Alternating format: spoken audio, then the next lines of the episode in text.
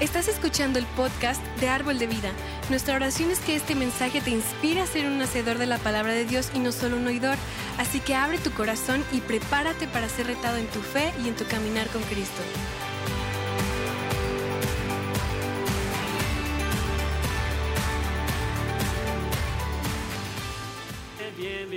Gracias. Es tan bueno verlos a todos aquí hoy. Ah, bienvenidos a la semana número 5 de nuestra serie Espíritu Santo. Ah, pero si no se está viendo en línea, ah, gracias por estar con nosotros virtualmente. Y sabemos que la presencia del Espíritu Santo está contigo hoy también. Incluso se mueve a través de tu conexión de Internet. pero estamos emocionados acerca de todo lo que Dios está haciendo aquí. Este mes que viene, Rema, el Instituto Bíblico Rema, comenzará un nuevo año escolar. Si estás interesado en convertirte en estudiante, déjanos saber. Entonces, las clases van a comenzar como segunda semana de septiembre, yo creo. Entonces, todavía las inscripciones están abiertas. Y, bueno, estamos en la semana 5 de nuestra serie Espíritu Santo. ¿Y han aprendido algo durante este, esta serie? Sí, espero que sí. Y ah, lo que hemos estado haciendo es darte una explicación detallada de la tercera persona de la Trinidad, el Espíritu Santo. Y la razón por la que estamos haciendo este ser es por, un problema ah, que existía en los días bíblicos y que todavía existe hoy. Y vemos el problema, de hecho, en el versículo ah, temático de nuestra serie, Hechos 19, ah, versículo 1-2. Pero lo que hemos aprendido durante este serie es que aprendimos que el libro de los Hechos es el registro histórico de la primera iglesia, la iglesia primitiva. Ah, y cuando, de hecho, cuando lees el libro de, Hechos, verás que el Espíritu Santo se derrama desde, desde el principio del primer capítulo y luego la, la iglesia comienza a crecer rápidamente. Entonces ah, todos van a, van a diferentes ciudades y prediquen en todas partes. Si recuerda la escritura, ah, Apolo decide ir a predicar a, la ciudad de Corinto, Pablo va a Éfeso y cuando ah, Pablo llegó a Éfeso encontró algunos discípulos y más o menos son seguidores de Cristo, han entregado su vida, sus vidas a Cristo Jesús, la experiencia de la salvación. Y Pablo, Pablo les pregunta que les estoy preguntando durante esta serie. Miren lo que dice Hechos 19, versículo 1, 2. Dice, mientras Apolos estaba en Corinto, Pablo recorrió las regiones del interior y llegó a Éfeso. Ahí encontró a algunos discípulos. Ellos han recibido Cristo Jesús. Y ah, entonces dijo él, ¿recibieron ustedes el Espíritu Santo cuando creyeron, cuando fueron salvos? Y les preguntó, no, ni siquiera hemos oído hablar del Espíritu Santo. Respondieron. Y esa es todavía la pregunta hoy, porque muchas personas no entienden la obra del Espíritu Santo. Entonces es un área de, mucha confusión, ah, ah, es muy mal entendido, pero entendemos, es fácil para nosotros entender la relación con Dios Padre, entendemos la relación con Jesús, el Hijo, pero el Espíritu Santo es donde tenemos la mayor confusión. Y así durante esta serie hemos estado tratando de Ah, disipar algunos de los mitos y conceptos erróneos sobre el Espíritu Santo. Y pues porque lo que ha sucedido es que la gente tiene miedo de lo que ha visto y oído. El problema es que como el Espíritu Santo ha sido como vendido por todos los extremistas y, gente extraña. Y no sé, eh, yo estaba ah, preguntando el primer servicio, especialmente después que mencioné el ah, pastor Thor eh, la semana pasada. No sé si revisaste el, pastor Thor en el internet. ¿Alguien estaba checando eso? Sí. Fue loco, ¿verdad? Entonces, o, el tipo que rocía a la gente con la manguera de agua, que es Espíritu Santo. Y ese es el tipo de cosas que hacen que el Espíritu Santo se vea mal y extraño, ¿sí o no? Entonces, ah, hemos hablado de algunos de los términos que se asocian que asocian ah, comúnmente con el Espíritu Santo también. Aprendimos que la palabra espíritu, como Espíritu Santo en el texto original de la Biblia, no existía una palabra adecuada para describir el Espíritu Santo. Entonces, pero en el idioma original, su nombre significa el aliento de Dios, un viento fuerte. Y literalmente significa como el viento en tus velas. Es un soplo de aire fresco y que cuando comprendas su papel en tu vida, ah, parecerá que el, viento está soplando tus velas, ¿verdad? Entonces, no sé ustedes, pero yo necesito un poco de viento en mis velas. ¿Alguien más?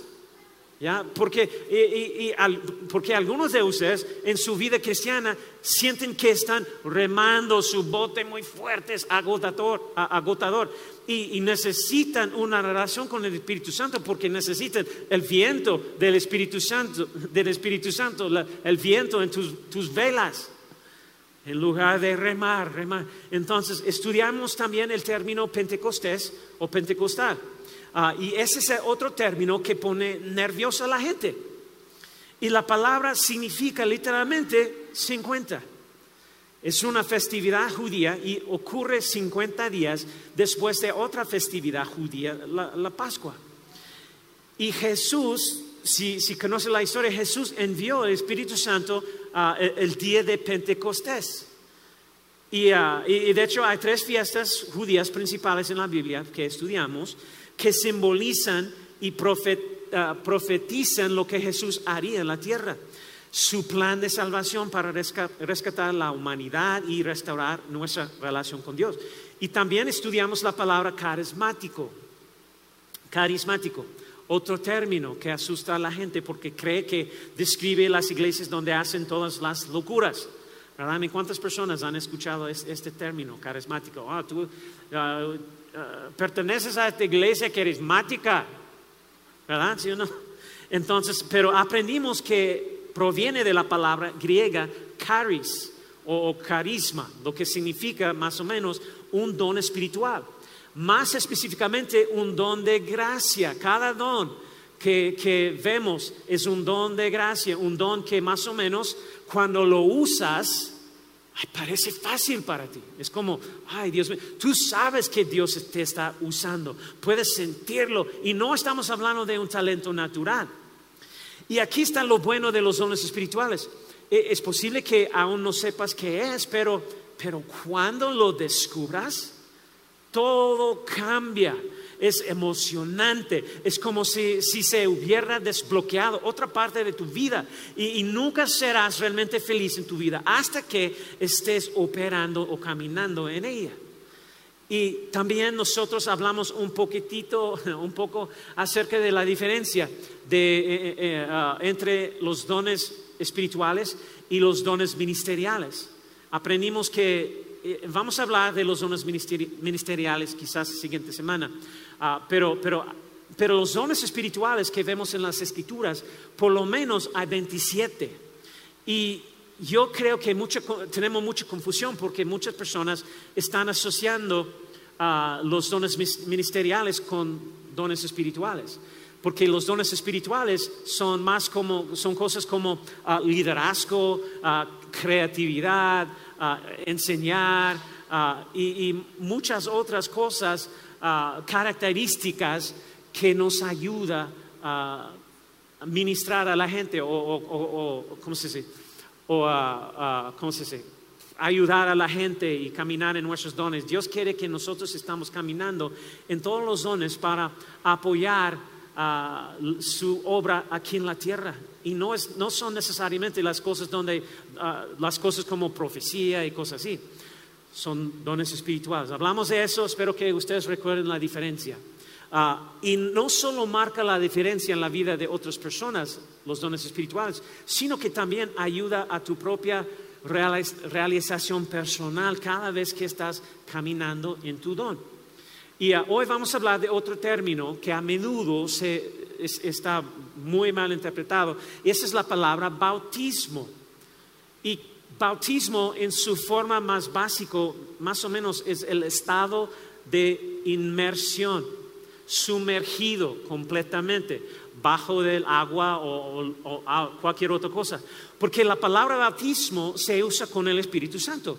Y de hecho lo vemos en las escrituras donde se le llama el bautismo en el Espíritu Santo o bautismo con el Espíritu Santo. Pero el bautismo no significa exclusivamente sumergirse en agua.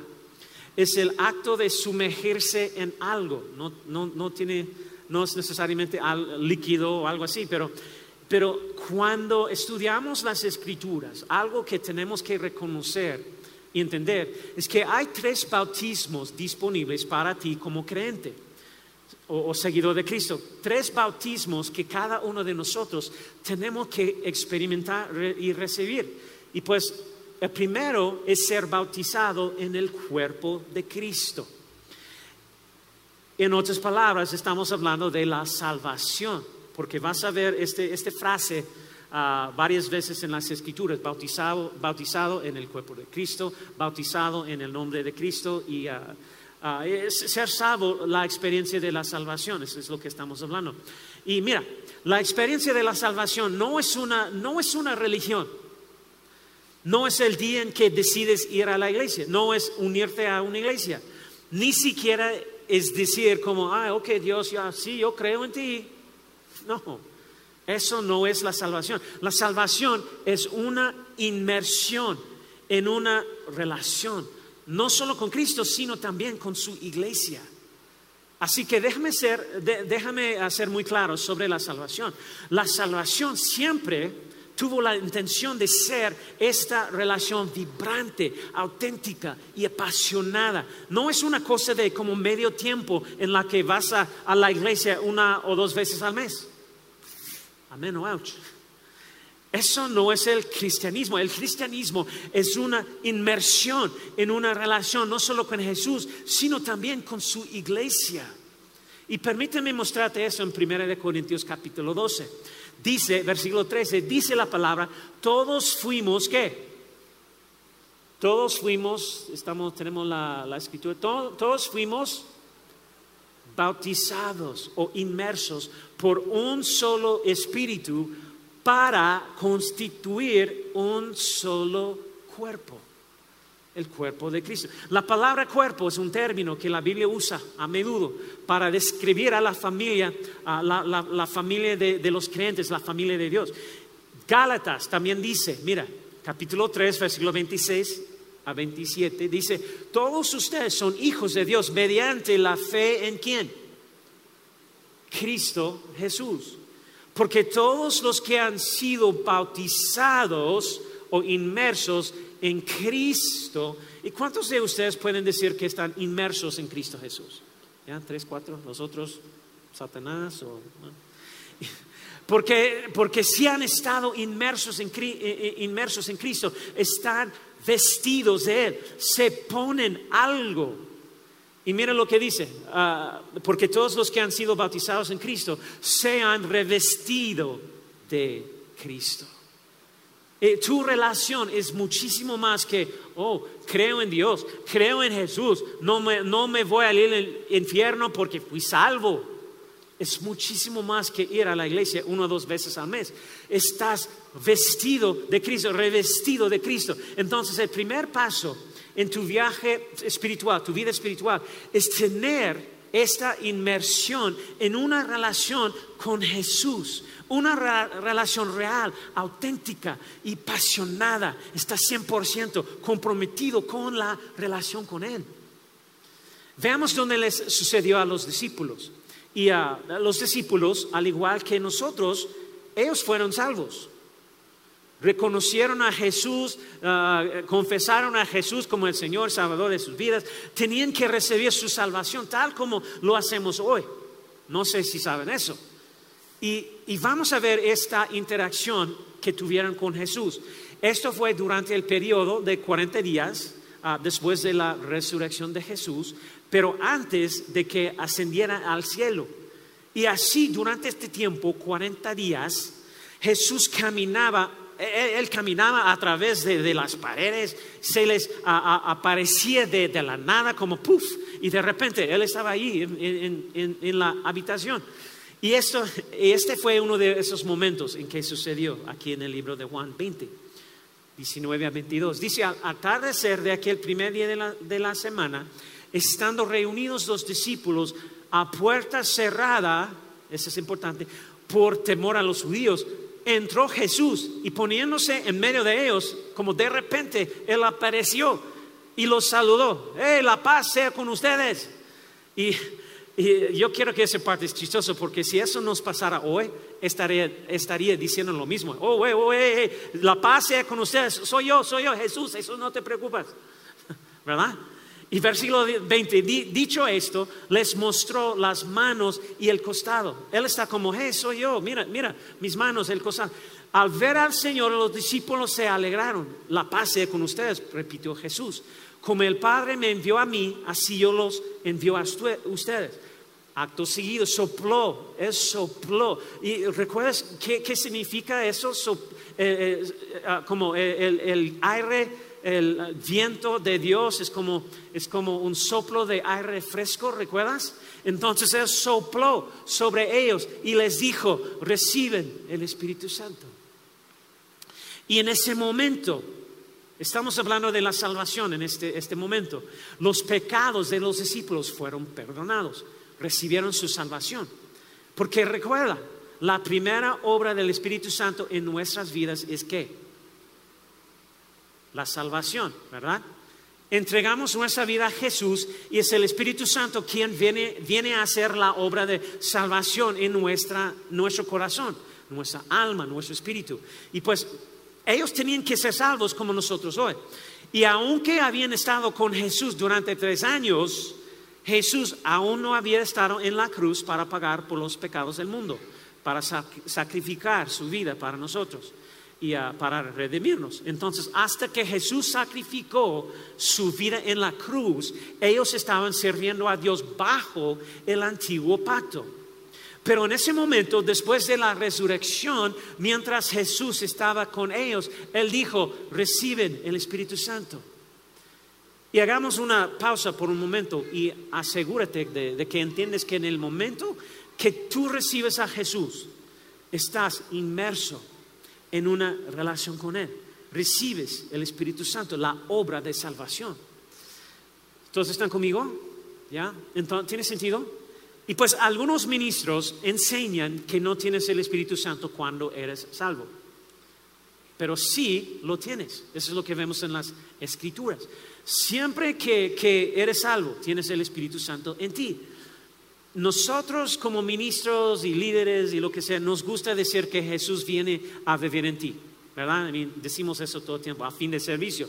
Yo da la invitación y siempre estoy, diciendo, Jesús va, a venir a morar dentro de ti, pero eh, realmente, ah, técnicamente, es el Espíritu Santo. Jesús lo envió para estar en nosotros y con nosotros, ¿recuerdas?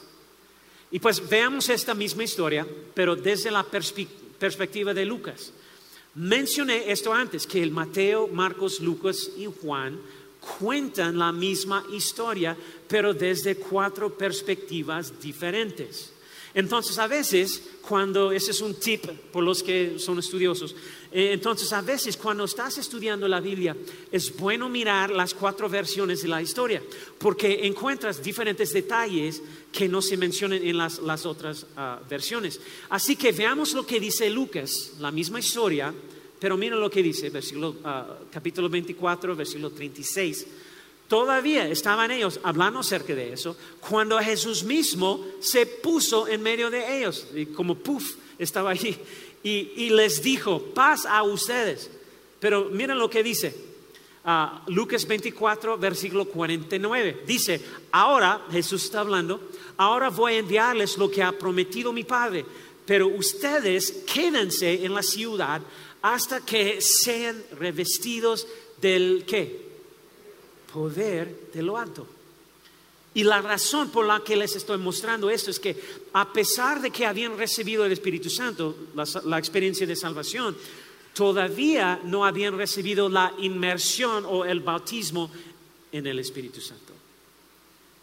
Jesús les está diciendo, ok, ahora, ahora tienen el Espíritu Santo, la salvación, morir en la cruz por tus pecados y la salvación ahorita está disponible, eres salvo ahora, pero ve a Jerusalén y espera hasta que estés completamente bautizado en el Espíritu, hasta que hayas sido revestido con el poder de lo alto.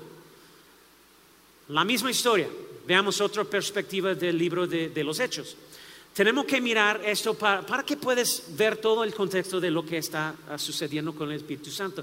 Misma historia, pero Hechos, del libro de Hechos, capítulo 1, versículo 3 a 5. Durante los 40 días después de que sufrió y murió, Cristo se apareció varias veces a los apóstoles y les demostró con muchas pruebas convincentes que Él realmente estaba vivo. Recuerdas, Él estaba diciendo, mira mis manos, mira mi costado y les habló del reino de Dios y una vez mientras comía con ellos, les ordenó ese mismo evento, pero tenemos más detalles. Dice, no se vayan de Jerusalén hasta que el Padre les envíe el regalo que les prometió. Tal como les dije antes, Juan bautizaba con agua, está hablando ahorita en este momento de, de la experiencia de salvación, pero en unos cuantos días Obviamente no había, todavía no había recibido todo lo que el Espíritu Santo hace por nosotros, solo tenía la salvación. Pero en unos cuantos días ustedes serán bautizados con qué? El Espíritu Santo. Entonces, en ese punto de su caminar de fe, los discípulos solo habían sido bautizados en Jesús. Ese es tu primer bautismo, la salvación. Ahora, aquí está el segundo. Recuerda, estamos hablando de tres bautismos que vemos en la Biblia. Y nosotros necesitamos todos los tres. Número dos es, bautismo en agua. Y debes comprender que el bautismo en agua es una experiencia separada de tu experiencia de salvación. ¿Todos entienden eso?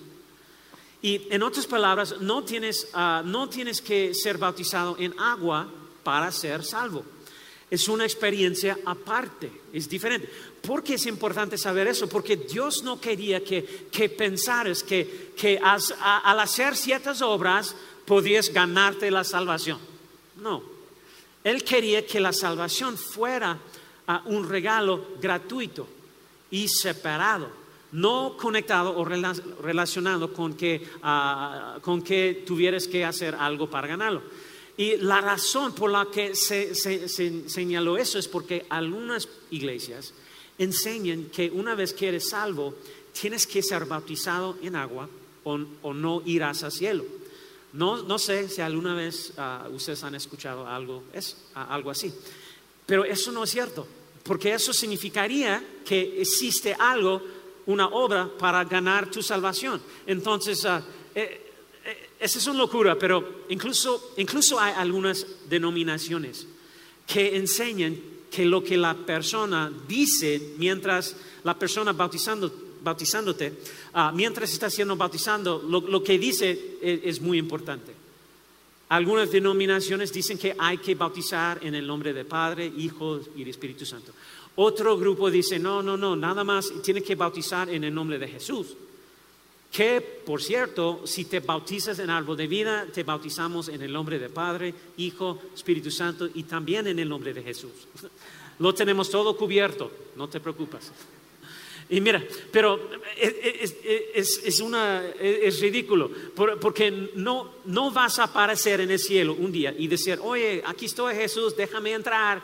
Y Jesús no te va a decir que, ay, Jeff, lo, siento mucho, pero mientras estabas bajo el agua ah, siendo bautizado, no lo hice porque estaba bajo el agua, pero, pero el pastor ah, dijo algo equivocado. No, yo no puedo dejarte entrar. Lo siento. No, vas, no te preocupes, eso no va a pasar. Y, ah, pero el bautismo en agua es el segundo paso en tu vida de fe, tu camino espiritual. Y pues tengo que decirte algo. Y, mira, bueno, eh, probablemente voy a ofender unas personas, pero el bautismo no es rociar tu cabeza con agua cuando eras un bebé. Es, ese no es bíblico. Eh, no veas eso en las escrituras. Jesús es nuestro ejemplo, entonces, y él fue bautizado, ah, sumergido completamente inmerso en, el agua. Y recuerdes, el bautismo significa una inmersión total, bajo el agua en este caso. Después que has recibido Cristo Jesús como tu Señor y Salvador.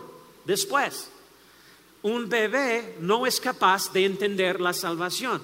Nunca en mi vida, toda mi vida, en los 30 años en el misterio, nunca he visto un bebé respondiendo a la invitación a entregar su vida a Cristo Jesús. ¿Quién quiere recibir a Cristo Jesús esta mañana? Ah, no, hubo, no hay bebés que están, ah, yo, sí, sí, sí. ¿Alguien más ha, visto eso? No, eh, un bebé no es capaz de entender la salvación. Así que si fueras bautizado ah, como un bebé, ese no era el bautismo que vemos en las escrituras, en la Biblia. No era un bautismo bíblico. ¿Están aquí? Lo siento. ¿Y ah, van a regresar la siguiente semana? Está predicando blasfemia, pastor no es bíblico, lo siento. Por eso no, nosotros aquí en Árbol de Vida no bautizamos los bebés. Y, ah, no los niños, sí los niños, pero depende en su edad. Uh, si, cada niño es diferente. Si, tu niño entiende, ah, entiende lo que significa la salvación y él, él puede tomar esa decisión sabiendo todo lo que significa y todo, entonces vamos a bautizarlo. ¿Están conmigo? Pero puede ser diferentes, las edades son diferentes para cada persona. Puede ser cinco años, puede ser ocho, uh, diez, lo, que sea. Pero antes, ah, hasta que ellos entienden lo que significa y pueden tomar la decisión para recibir Cristo Jesús como su Señor y Salvador, no vamos a bautizarlos. Y entonces, bueno, algunos de ustedes han tenido el bautismo de salvación, han sido bautizados en el, en el cuerpo de Cristo, más o menos. Eres miembro de la de la familia de Dios, la, iglesia de Dios, pero, pero no has sido bautizado en agua desde que te hiciste creyente. Y es un paso importante, tiene que hacerlo. Y lo que también yo quiero decir, hey, si eres uh, una de las, si, eres una de las personas que, que han sido bautizados con bebé, hazlo de, hazlo de nuevo aquí en Arbo. Entonces puedes registrar, registrarte y entonces ah, ah, nosotros podemos hacerlo. Ah, la manera bíblica.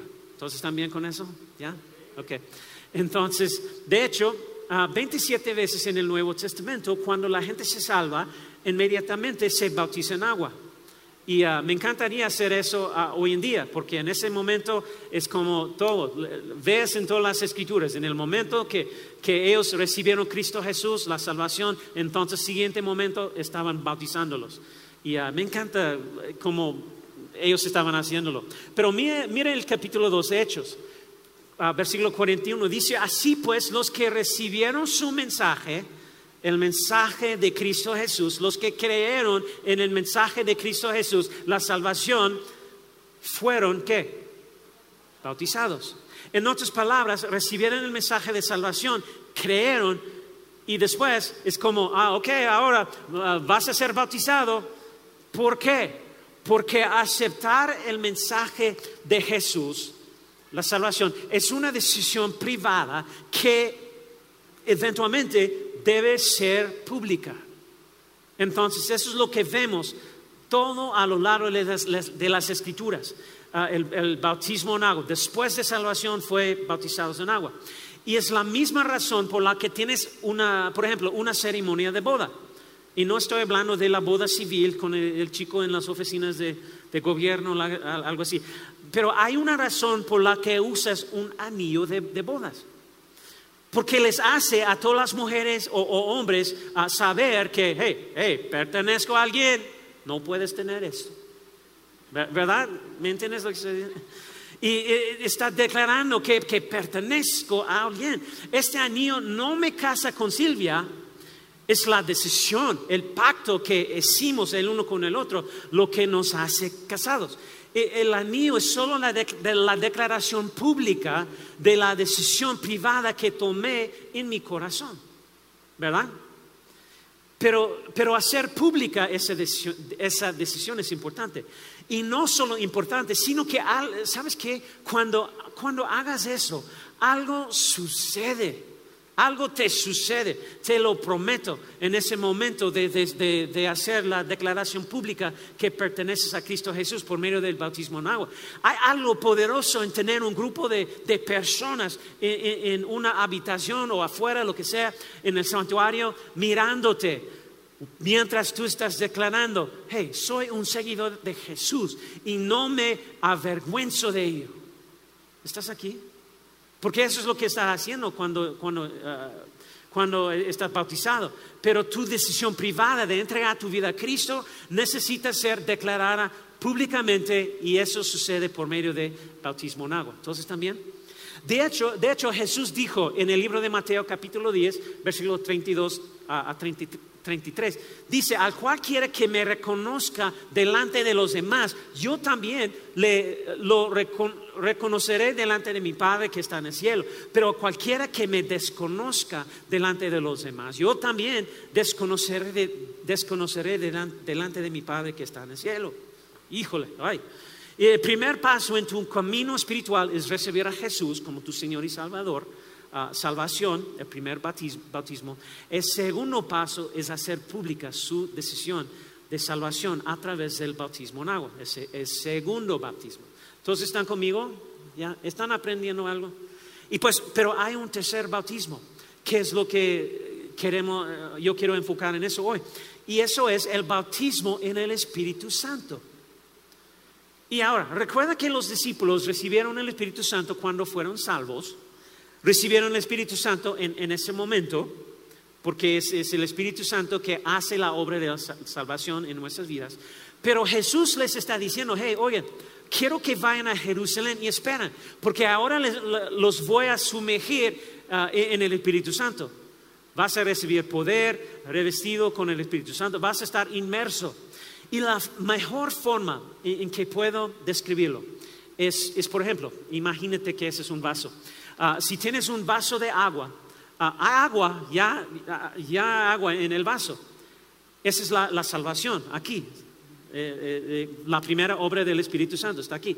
Pero si pones ese vaso en una piscina, ahora está sumergido. Es otra experiencia en la que te sumerge en su poder. El bautismo en la piscina es como el bautismo en el Espíritu Santo.